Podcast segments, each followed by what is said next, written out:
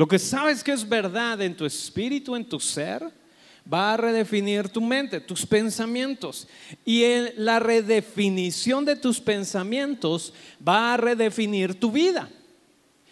Y una de las cosas que debemos entender, que es casi lo más central en el Evangelio, a través de la Biblia, lo más central que tú vas a ver es Dios siempre dándose a conocer a nosotros como Padre. Y eso es algo muy tremendo, porque de entre todo lo que el pueblo de Dios conoció de Él mismo, lo conocieron como el Dios Todopoderoso, el Creador. Pero de entre todos los nombres, lo que Dios quiere que nosotros entendamos de Él, o el, cuando Él se revela hacia nosotros, es porque esta característica de su nombre revelado a nosotros es a nuestro favor. Cuando Dios se reveló a Abraham, le dijo a Abraham, yo soy el Dios todopoderoso. Y no era solamente hacer alarde de su nombre, ¿verdad? Yo soy Dios todopoderoso, sino que lo que estaba diciendo es, Abraham, yo soy el que todo lo puede hacer en medio de ti. Porque después le dice, anda perfecto o camina perfecto delante de mí. Pero lo que le estaba diciendo a Abraham es, Abraham, no hay manera de que tú puedas por ti mismo caminar perfecto delante de mí si no soy yo quien hace en ti que puedas caminar de esta manera. Quiere decir que cuando Dios se revela, a nosotros se va a revelar de la manera en la que esta característica, este atributo de Dios es a nuestro favor. Si Dios se revela como el sanador, es porque este atributo de sanador es a tu favor. No es nada más para que veas su gran título. No es nada más para que veas, oh, ve mi nombre, ¿verdad? Que es, es impresionante. No, es porque es a tu favor. Pero de entre todos los nombres, aquello con lo que Dios quiere que tú le identifiques más es como Padre. Y no tanto solamente en una cuestión como de, la, y la Biblia dice, ovejas suyas somos. No nos hicimos nosotros mismos, sino Él nos hizo a nosotros. Y no solamente como Padre, como el origen, como el que engendró a la humanidad, sino Padre como el atributo a tu favor, Padre como el atributo en el que tú puedes caminar. Pero aquí hay algo muy importante y te decía al principio, lo que sabes que es verdad en tu espíritu redefine tu mente. Platicábamos, si recuerdan, la semana pasada estuvimos viendo la, sesión de SEC, Comunidad en Casa, Necesidades Profundas. Y, en la plática que tuvimos en, la reunión de comunidad en casa estuvimos hablando un poco de paternidad. Y yo les decía cómo muchos de nosotros cuando venimos a la iglesia traemos un trasfondo pues problemático, conflictivo y un tanto, vamos a decirlo, deficiente, ¿verdad? No digo que es una regla, pero muchas de las veces en cuestión a la figura paterna. ¿Verdad? Muchos venimos a la iglesia y tenemos pues ciertos conceptos, ciertos conflictos con la figura paterna. Y entonces llegas a la iglesia y te dicen, Dios es tu padre. si traes conflictos, ¿verdad? Con esta parte de, la figura paterna, obviamente lo que dices es, no, gracias. O sea, no necesito otro papá. con el que tengo es suficiente. O con la ausencia de, del que no tuve es suficiente. No necesito que Dios esté ausente también en mi vida. O no necesito a un Dios controlador en mi vida. Porque cuando venimos a la iglesia y escuchamos a Dios como Padre, tenemos este conflicto. Porque hemos redefinido quién es Dios por las circunstancias que hemos vivido. En otras palabras, definimos quién es Dios o nosotros hemos puesto un estándar, hemos hecho un Dios a nuestra imagen, hemos hecho Dios a nuestra imagen de acuerdo a las circunstancias que hemos vivido. Circunstancias que han sido difíciles, circunstancias que no comprendemos, pero las hemos hecho Dios a nuestra imagen. ¿Me explico? Dios a nuestra imagen según lo que yo he vivido, según lo que yo he pasado.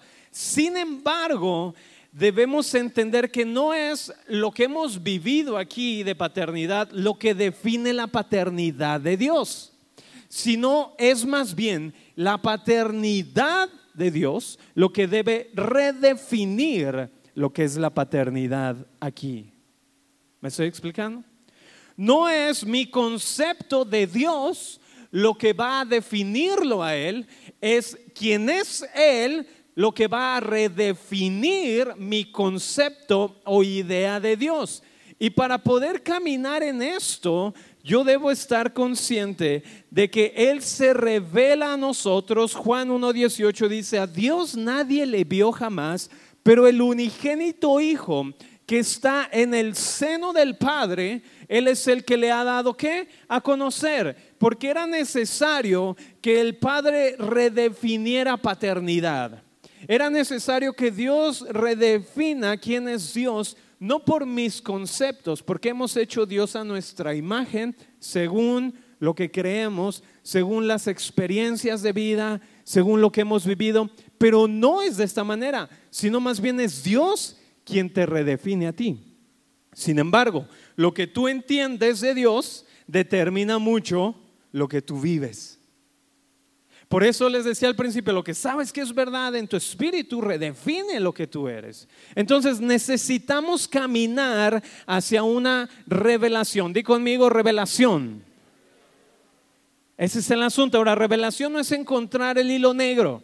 Revelación es comprender aquello que ha estado ahí, pero que no habíamos podido vamos a decir, cachar, que no habíamos podido comprender, pero no porque Dios lo haya escondido, sino porque yo había caminado bajo un concepto incorrecto de Dios, lo cual había redefinido quién yo pensaba que era Dios, pero ahora necesito caminar, por eso dice Salmo, en tu luz vemos, ¿qué? La luz. Quiere decir, en la revelación de quién es Dios a través del Hijo, vamos a realmente comprender quién es el Padre. ¿Y por qué te digo todo esto? Porque aquello que tú entiendes de Dios como Padre va a redefinir mucho tu vida. Aquello que tú entiendes de Dios como Padre va a influir en tu manera de concluir. Aquello que tú comprendes acerca de Dios como Padre va a producir una realidad para ti aquello que tú comprendas acerca de Dios como Padre va a traer una nueva realidad delante de ti. Ahora, Dios es Dios. Aquello que tú creas de Dios no lo va a redefinir a Él, pero sí va a definir tu manera de vivir. ¿Me explico? O sea, lo que tú creas de Dios no lo redefine a Él, pero determina tu manera de responder o tu manera de vivir. Porque Él es. No somos nosotros quienes definimos a Dios, sino es Dios quien te define a ti.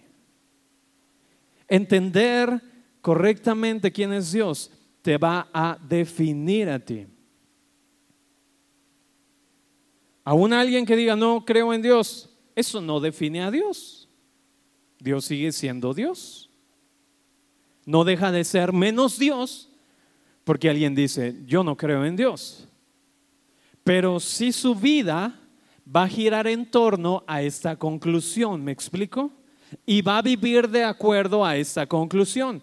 Por lo tanto, lo que tú entiendes acerca de Dios no lo define a Él, te define a ti.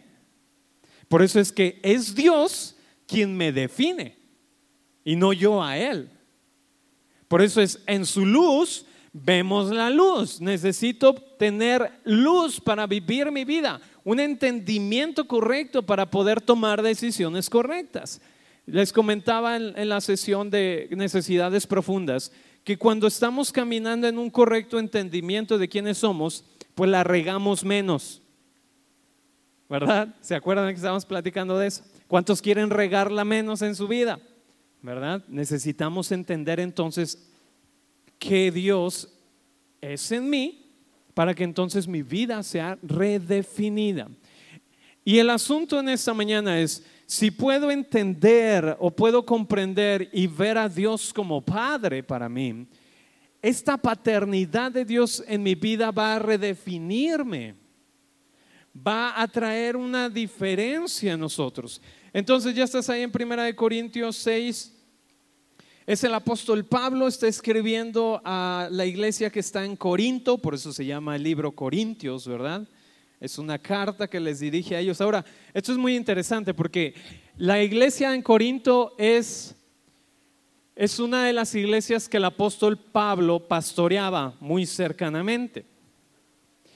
Y era la iglesia que también, si alguna iglesia fue capaz de sacarle canas a Pablo, fue la iglesia de Corinto porque tenían detalles. Había situaciones que estaban viviendo. Y entonces Pablo cuando les escribe la carta a los Corintios, la primera y la segunda, pues él les está, vamos diciendo, les está disciplinando, les está exhortando como un padre hacia ellos. Pero algo muy interesante es había cierto desorden y el asunto, sin entrar tanto en detalle en, la cuestión histórica, política y social de la iglesia de Corinto, pero pues era una ciudad donde había romanos, griegos y había judíos. Entonces había mezcla de, cultura, ¿me explico? Había una mezcla de, de, ciertas formas de hacer las cosas. De hecho, en uno de los pasajes, cuando Pablo habla acerca de la comida ofrecida a los dioses, era porque en el mercado, o sea, si tú ibas a comprar un kilo de carne, esa carne ya seguramente había sido ofrecida a los dioses. Entonces, Pablo toca este asunto y habla mucho acerca en la iglesia de Corinto, habla acerca de cómo deben comportarse, ¿verdad? O sea, es Pablo, pues siendo un padre, metiendo eh, disciplina, eh, haciéndoles entrar en razón como todo papá, ¿verdad? Porque todo papá que ama corrige, ¿sí o no? Dice, Dios al que ama corrige. Quiere decir que si no hay una corrección de Dios en tu vida, seguramente es porque Dios no te ama, pero como no ese es el caso, siempre Dios va a buscar corregir tu vida. Y entonces como todo papá que ama, busca corregir, busca enderezar, busca poner en el camino adecuado, en el camino correcto. Si alguien se desvía, entonces el padre o en el corazón de paternidad es volver a traer de regreso hacia este camino, hacia quién eres tú. Entonces Pablo está dando consejos, está diciéndoles, oigan, compórtense como lo que son. Son nueva creación. Compórtense como lo que son. Son nueva, nueva criatura. Ustedes tienen una nueva naturaleza. Compórtense como hijos de Dios. No tienen que comportarse como otros porque ustedes saben quiénes son. Entonces Pablo a través de las cartas está escribiendo eso, pero hay algo muy importante que yo quiero que veamos. En la parte, vamos a ver desde el verso 16 en adelante. Dice el apóstol Pablo, ¿y qué acuerdo hay entre el templo de Dios y los ídolos? Porque ustedes son el templo de Dios viviente. Como dijo, habitaré y andaré entre ellos y seré su Dios y ellos serán mi pueblo. Algo bien importante que comenta aquí el apóstol Pablo es, ¿Cuál es el templo de Dios? ¿Dónde está el templo? Ahí. ¿Dónde está el templo? Mira, levanta tu mano. Así. Ahora pon el dedo así. Y luego al de así. En ti está el templo. Tú eres el templo. No es un lugar, no es una estructura física, no es un lugar geográfico. El templo es, ¿quién? Yo. Dice, tú eres templo de Dios. Porque esto fue lo que Dios dijo, habitaré y andaré entre ellos. Algo que me gusta aquí, yo tengo otra versión. Dicen, entre ustedes yo habitaré y me moveré y tendré mi ser. Nosotros pertenecemos a Dios. Y esto es lo que dice, sigue diciendo, por lo cual, verso 17, salid en medio de ellos y apartaos, dice el Señor, y no toquéis lo inmundo, y yo recibiré. Ahorita les voy a decir qué está diciendo aquí el apóstol Pablo, está citando un pasaje. Y luego el verso 18, este, este verso me gusta, dice, y seré para ustedes qué? Dije primera, ¿verdad? Discúlpeme, segunda de Corintios. Yo por eso dije, a ver, ¿qué me cambiaron aquí? No, es segunda de Corintios. Mira, hasta el globo se asustó. Segunda de Corintios, pero sí está bien, o sea, yo sí estoy leyendo bien, lo que no estaba bien era aquí. Dice aquí el verso 18, seré para ustedes qué? Un padre. Seré para ustedes un padre y ustedes serán mis hijos e hijas, dice el Señor Dios Todopoderoso. El apóstol Pablo está dándoles un consejo a la iglesia en Corinto y les está diciendo, no tienen que seguir la corriente, no dejen que el contexto que están viviendo los redefina a ustedes, es Dios quien los redefine, es Dios quien te define a ti. El asunto es que muchos de ellos estaban caminando bajo los estándares de la cultura que había en ese momento y seguían la corriente de la cultura, seguían las tendencias de la cultura en cuanto a la manera de pensar, en cuanto a la manera de comportarse. Pero Pablo les dice, ustedes no necesitan estar caminando bajo esto, porque ustedes tienen una identidad, porque ustedes son parte de lo que es Dios. Dios y ustedes son uno. Y entonces Pablo les está ayudando a, en medio de una situación que estaba viviendo la iglesia, les dice, caminen porque el entender, y esto es algo que quiero que, que podamos llegar en esta tarde, el comprender paternidad de Dios en tu vida, el comprender la paternidad de Dios en ti, va a permitir que tú puedas caminar desde la correcta identidad. El entender paternidad va a determinar el rumbo de tu vida. El entender la paternidad de Dios te va a permitir alejado de la confusión. El permitir entender la paternidad de Dios te va a permitir caminar en la seguridad de lo que eres en Él. El vivir en la paternidad de Dios te va a hacer entender que tú eres uno con Él y Él es uno contigo. Y desde ese entendimiento caminas en una confianza y en una seguridad de que no hay separación. Por lo tanto, tú no eres redefinido por lo que está sucediendo a tu alrededor, sino más bien por lo que Dios dice de ti. Le das total peso. Por eso te decía, Dios quiere darse o se dio a conocer a nosotros como Padre. Y desde siempre él estuvo pensando esto. Desde siempre fue su deseo. Dice, yo seré para ellos padre. Y ellos serán qué? Hijos. Entonces es el deseo de Dios. Acércate a esta casa, acércate al lugar correcto, regresa a tu origen, que es donde yo soy padre y tú eres hijo y juntos compartimos, porque el deseo de Dios al crear al ser humano fue compartir la relación que tenía en este círculo de deidad junto con el Hijo. Y tú eres también hijo. Quiere decir que tú eres parte de la familia. ¿Te puedes desviar, distraer? ¿Te puedes distraer de ser hijo? Claro que sí, te puedes distraer, pero eso no quiere decir que dejes de ser pero dejas de entender y caminar como hijo y entonces te empiezas a comportar como no hijo. Y por eso Pablo les decía, oigan, se han estado comportando no como hijos. Tienen que regresar al lugar donde ustedes se ven, primero ven a Dios como Padre. Pero lo primero que dice el apóstol Pablo es, el deseo de Dios siempre fue habitar en medio de nosotros y no fue estar lejos, es habitar en medio de ti y después entiendes que eres hijo porque le ves como padre. En la medida en la que estás cerca vas a poder ver lo que Él es.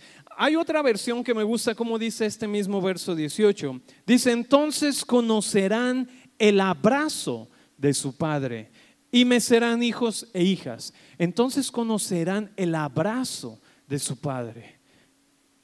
Y esto a mí me llamó mucho la atención.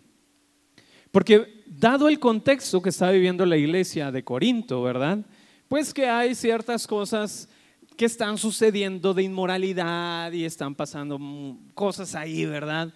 Y entonces la manera de Pablo de volverlos a meter en, el, vamos a decir, en el camino de justicia, en el camino de identidad, es recordarles que son qué? Hijos. Y, la manera de encaminarles, la manera de hacerles, no es señalando o no es poniendo demasiado énfasis en el error, sino es recordándoles, esto ya no son ustedes, son esto lo que son ahora en Dios, recordándoles su pertenencia, recordándoles su origen, recordándoles su naturaleza. Es la manera en la que Dios va a corregir como padre, recordándote que tú eres hijo, recordándote que tú perteneces a Él, recordándote que tú eres parte de Él y Él está contigo y tú estás en Él. ¿Me explico? Dice aquí en el verso 16, veíamos que decía, yo habitaré, me moveré, haré en medio de ustedes mi habitación. ¿Qué tan fuerte es esto? Que Dios, quien creó el universo, que Dios Todopoderoso ha decidido habitar en medio de ti. Ha decidido hacer su habitación en ti. Que su presencia esté en ti. Y la manera en la que entendemos esta paternidad de Dios va a redefinir mi vida, porque nosotros vamos a empezar a caminar de esta manera. Y dice aquí, conocerán el abrazo del Padre. Me gusta lo que dice aquí, porque entender este abrazo del Padre va a hacer que comprendas lo que te ha sido dado. ¿Y dónde más vemos esta, esta acción de abrazo del Padre? Lucas 15. Todos conocemos la historia. Lucas 15, el hijo pródigo. ¿Cuántos recuerdan la historia del hijo pródigo? Esa es la historia que vemos una imagen muy clara acerca de quién es Dios y cómo es realmente. La manera en la que Dios piensa, y también el acto de Dios hacia nosotros que muestra su corazón en medio de nuestra falla. Esto revela el corazón de Dios como Padre en medio de la falla, en medio del error, en medio de la caída cómo Dios se revela a nosotros como Padre. Y por eso es importante comprender, dice, entonces podrán entender, o yo les abrazaré y podrán entender que son hijos e hijas. Si entendemos el, el asunto de la historia del hijo pródigo, que está en Lucas 15, no vamos a leerlo todo porque no tenemos mucho tiempo, pero necesitamos ver que este pasaje muchas veces se ha enfocado, ¿verdad? El hijo pródigo, en el error del hijo pródigo. Pero el pasaje realmente está centrado en el gozo del Padre de recibir nuevamente al Hijo. ¿Verdad? Porque estamos muy acostumbrados a enfocarnos, a es que fue el error del Hijo pródigo. Pero más bien la historia que Jesús dio es porque quería enfocarse en cómo el Padre responde, el cómo el Padre recibe. Y hay varias historias ahí. Del verso 4 al 7 vemos la historia de la oveja perdida. O sea, el gozo del pastor que recupera su oveja. Del verso 8 al 10 vemos la moneda perdida. El gozo de la mujer que recupera su moneda. La moneda nunca perdió su valor aun cuando estaba perdida, solo que no sabía cuánto valía. ¿Me explico?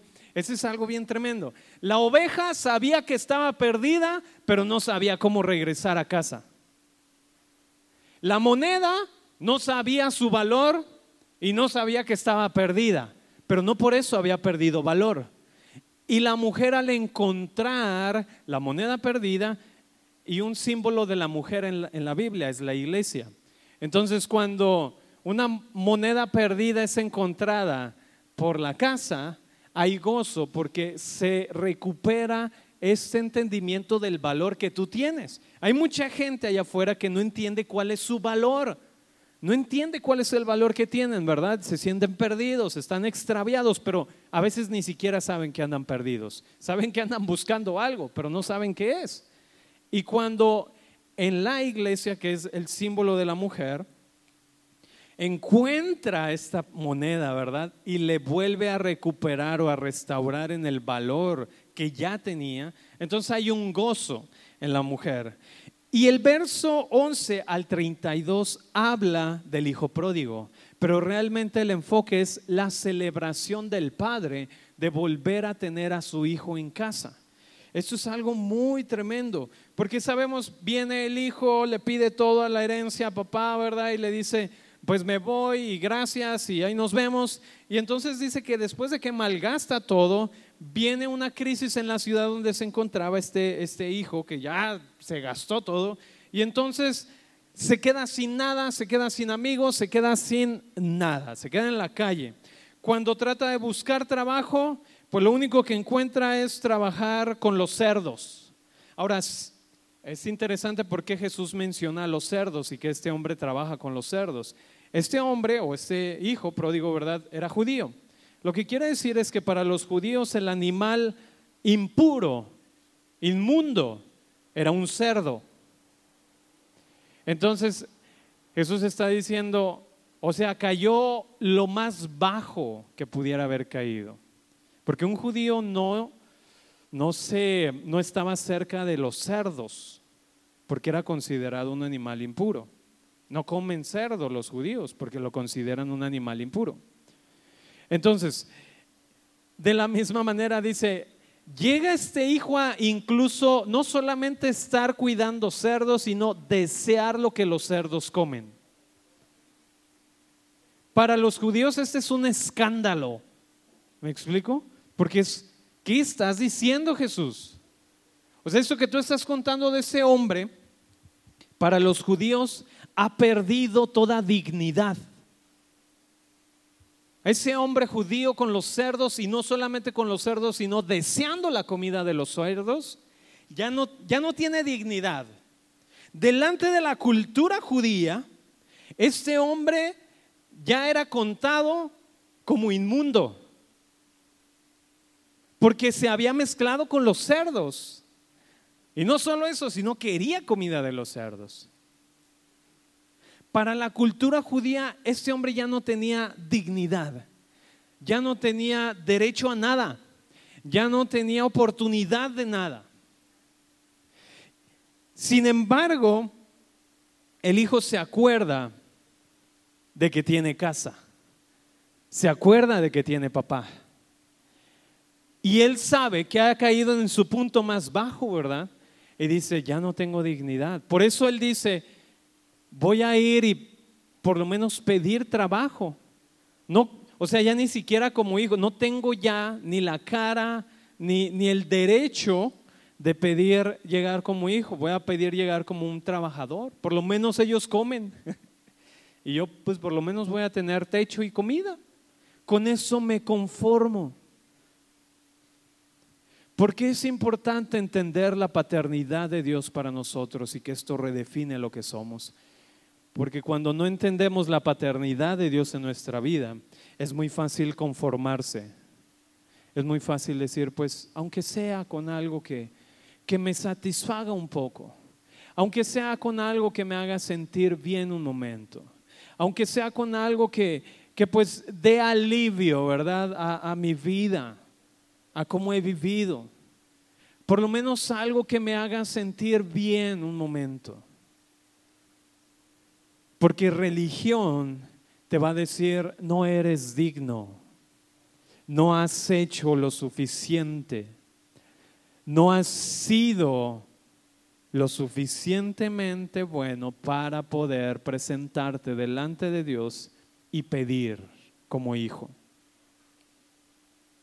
Entonces el hijo empieza a pensar el diálogo que va a decir a su papá Incluso él dice, pues yo voy a ser esclavo, no le hace. Empieza a tener una falsa humildad. Empieza a verse como, pues como esclavo. Dice, pues está bien, como esclavo acepto. Espero poder ser admitido. El asunto es, vamos a Lucas 15. Ese sí no hay pierde porque no hay primera y segunda de Lucas. Entonces, ustedes no van a estar leyendo uno y otro, ¿verdad? Lucas 15, verso 19. Fíjate bien, el hijo dice, ya no soy digno de ser llamado tu hijo. Hazme como a uno de tus jornaleros o como un esclavo, un trabajador simplemente. Y levantándose vino a su padre. Y cuando aún estaba lejos, lo vio su padre y movido en misericordia, ¿qué es lo que hizo el padre? Dice, corrió y se echó sobre su cuello y le besó. Considera que el hijo no se ha bañado, ¿verdad? Y huele a cerdo. Y no huele a cerdo rico, ¿verdad? No huele a carnitas. O sea, huele a... No sé si alguna vez has pasado cerca de un camión que trae cerdos. Híjole, mano. O sea, por cuadras deja el aroma, pero, pero penetrante. Tremendo. o sea, ni yo en mis peores días de no bañarme llego a oler así. o sea, si, si has olido, ¿verdad? El olor del cerdo, o sea, de los cerdos, hijo, mano. Entonces imagínate abrazar a alguien que trae ese aroma. Y no solo lo abrazó, dice que lo besó.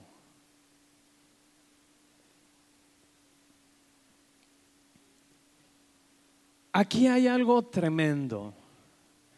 El hijo viene, pues sí, trae culpabilidad, pues sí, sabe que no hizo bien, pero tampoco viene con, con una actitud muy correcta que digamos en el sentido de decir, pues vengo a ver qué encuentro, ¿verdad? A ver qué me puedo ganar, pues ya la regué. Viene con una identidad incorrecta porque parece que no conoce a su papá. No sé si me explico. Él viene esperando juicio de parte de su papá. Él viene esperando una respuesta de juicio para él, porque no solamente se llevó la herencia, sino que la malgastó. Y no solamente eso, en la cultura judía, lo que el hijo hizo de haber llegado incluso a estar con los cerdos, recuerdas que los cerdos dijimos que eran considerados inmundos, él mismo se hizo inmundo por estar con los cerdos. Entonces en la cultura judía, él ya era considerado inmundo por haber estado ahí. Por lo tanto, le esperaba, según la ley, juicio. Y entonces había deshonrado a su papá también. Había deshonrado a su familia. Y él venía pues diciendo, me va a tocar, ¿verdad? Me toca juicio. Pero parece que no conoce a su papá. Porque la respuesta de su papá no es nada lo que él esperaba. Y lo más grande de este pasaje es, en el verso 20, el padre está haciendo público su acto de amor hacia su hijo. En medio del error, en medio de la falla, en medio de lo que hizo mal, el padre está haciendo un acto no de juicio público, está haciendo un acto de amor público hacia su hijo. ¿Cuál es el acto de amor público que nosotros tenemos del Padre para nosotros? Es la cruz. Es el acto público de amor del Padre para nosotros. Es la cruz quien te redefine a ti. No es la cruz quien está cambiando a Dios de no descargar todo su enojo contigo. Muchas veces pensamos que la cruz es ese momento donde Cristo está diciéndole al Padre, ¿verdad? No, mira, no son tan malos, mira, voy a dar mi vida para que no les hagas daño. O vemos la imagen de la cruz como diciendo el Padre, ¿verdad? Tengo que desquitarme con alguien porque no aguanto. Porque desobedecieron, porque son tan malos.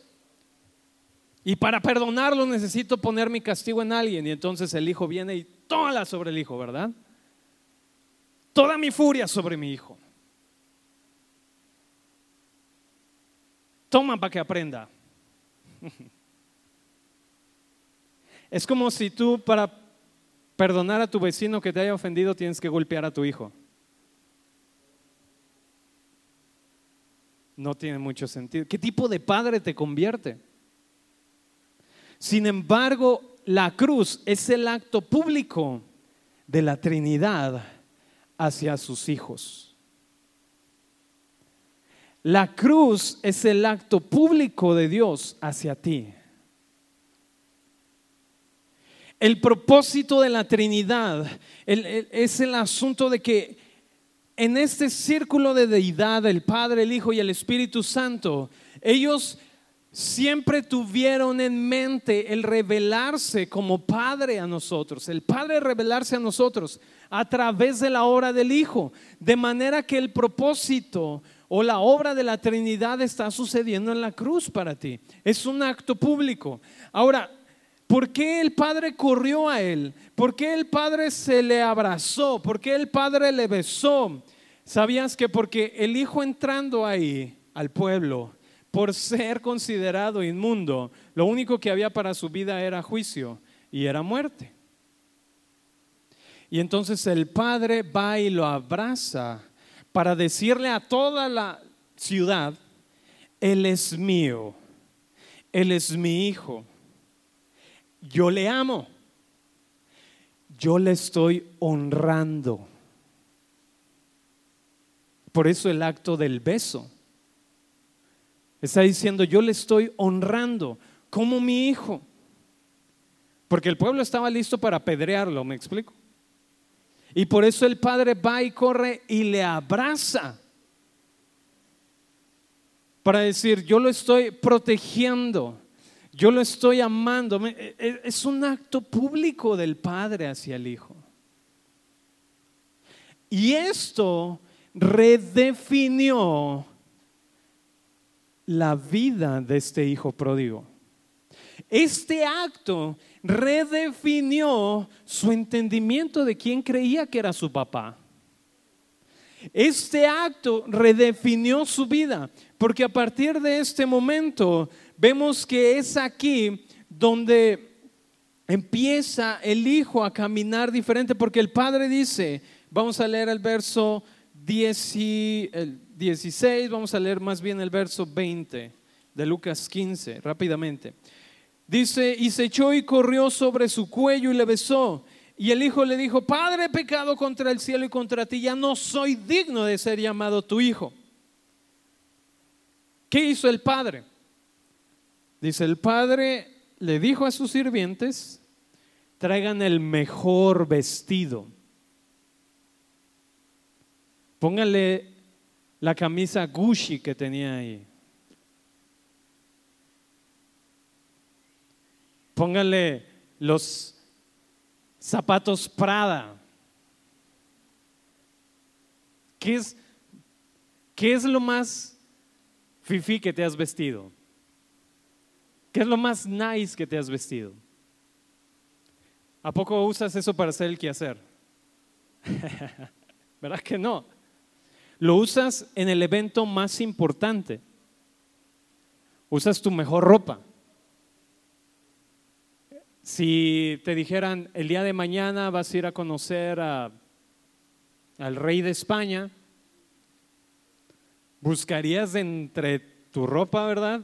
Lo mejor. Y si no, dirías, ¿sabes qué? Préstame tu tarjeta de crédito, ahorita vengo.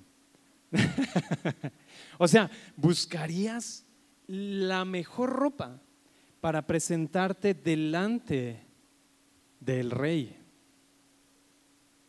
Pero algo que me gusta aquí es, es el Padre el que pide a los siervos que vistan a su Hijo. Porque el Hijo era incapaz de él tener la vestidura adecuada. Fue el Padre quien le proveyó lo necesario para que entonces él pueda vivir diferente. Porque dice, el mejor vestido y pónganselo. Pongan anillo en su, en su mano y calzado en sus pies. Y hagan birria y carnitas y hagamos fiesta. Es lo que dijo. ¿Se va a hacer o no se va a hacer? Y pues sí se hizo. ¿Qué fue lo que sucedió? Las nuevas vestiduras representan identidad.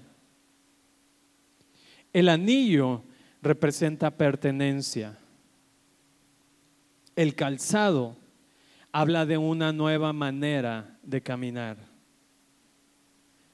Y la fiesta empieza en el verso 23. O sea, la historia no terminó ahí, sino que ahí empezó la historia. Jesús vino a cambiar nuestra idea de Dios como Padre, porque estábamos nosotros sumergidos en un engaño de ver a Dios desde nuestros conceptos o desde nuestras ideas. Pero solo aquel que entendía total aceptación, el poder de la aceptación, que fue el Hijo que estaba en el seno del Padre, Él fue el que viene a revelarnos a nosotros quién realmente es el Padre. Religión siempre te va a decir que no es suficiente. La religión siempre va a darte esta sensación de rechazo. Pero cuando vemos el corazón del Padre, lo que vemos es aceptación. Si puedes entender que eres aceptado, nunca más te vas a sentir solo. Entender la paternidad de Dios en tu vida debe de cambiar tus conclusiones acerca de ti mismo y acerca de Dios. No eres alguien tratando de obtener el favor de Dios. No eres alguien tratando de ser amado por Dios. Por ser amado, por ser aceptado, es que el Padre decidió habitar en medio de nosotros. Amén la paternidad, entender paternidad de Dios en mi vida, no la paternidad que conocí, porque puede que haya estado deficiente, sino la paternidad de Dios va a redefinir la paternidad terrenal. De la misma manera, no es mi idea de Dios lo que me va a permitir acercarme a Él, es ver y entender quién realmente es Él lo que me va a redefinir a mí. Qué tremendo es esto. Puedes ponerte de pie junto conmigo en esta mañana.